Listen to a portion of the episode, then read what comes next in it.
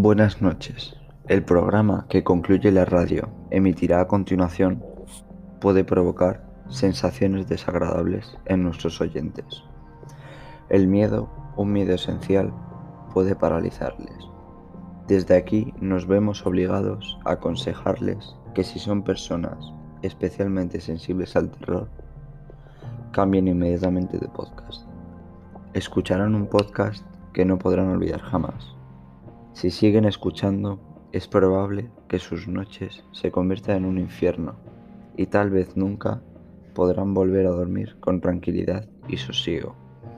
No es una broma. Esta noche se hablará de algo que ocurrió realmente y que por desgracia sigue ocurriendo.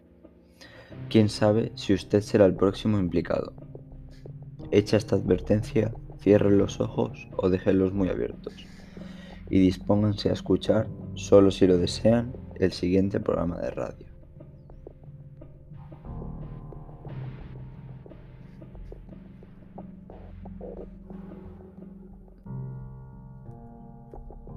Buenas noches.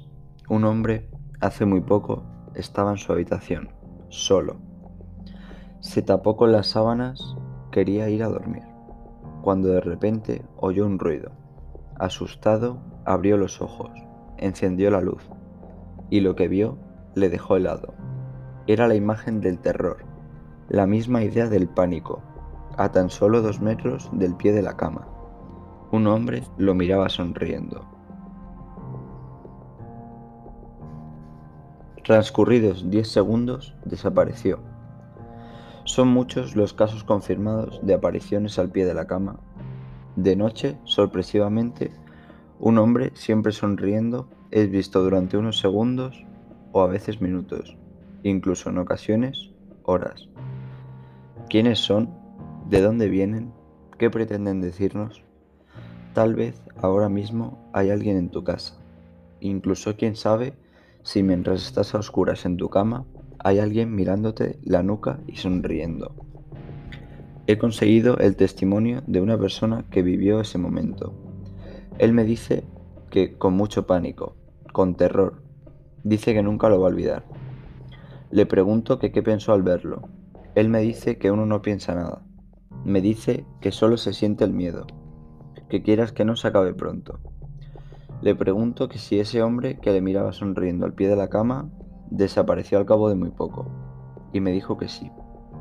Y también me dice que volvió a aparecer al día siguiente. En esta ocasión sí le habló. Dice que le dijo, ayúdame.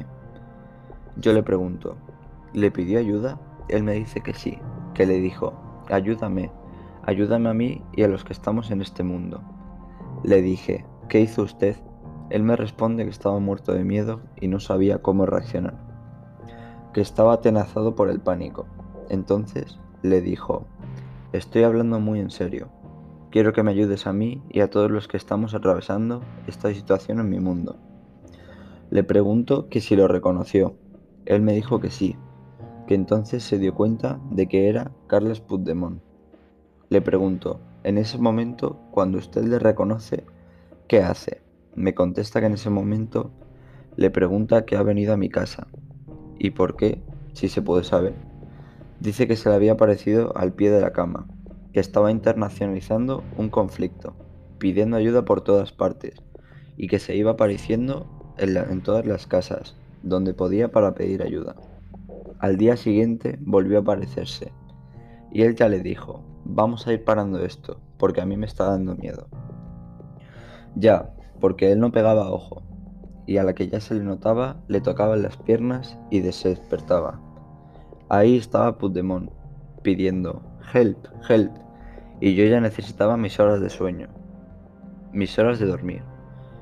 Él nos cuenta que madruga y que trabaja desde temprana hora y empezaba ya a notar el cansancio acumulado. Le pregunto que qué le dijo a Puigdemont.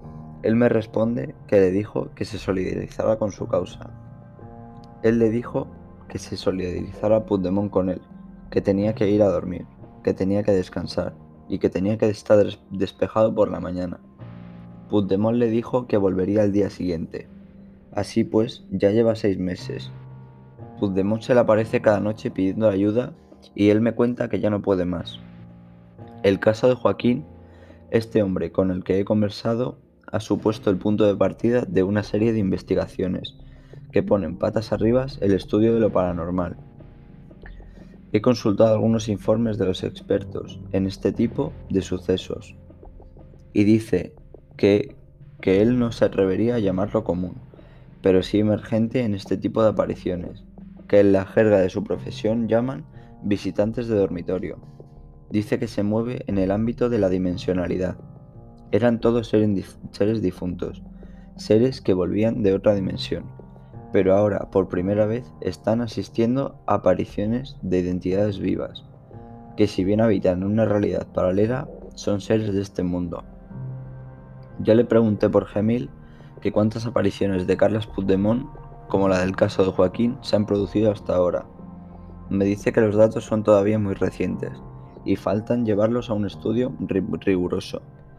Pero en cualquier caso, me dice que casos confirmados de apariciones de Carlos Puigdemont en dormitorios, hasta el momento hay 32. Le preguntó que cuánto tiempo tendrá que estar Joaquín soportando las visitas nocturnas de Carlos Puigdemont.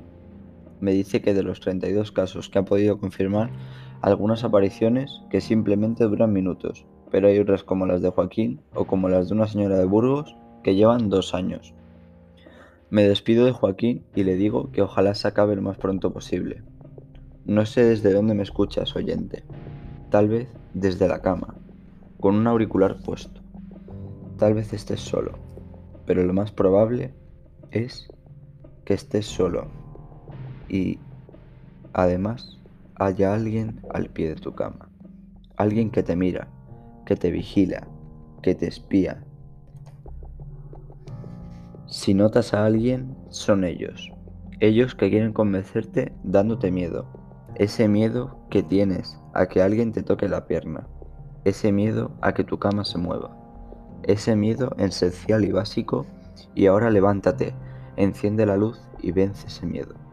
Mira detrás de la cama y deja que los fotones te deslumbren la cara.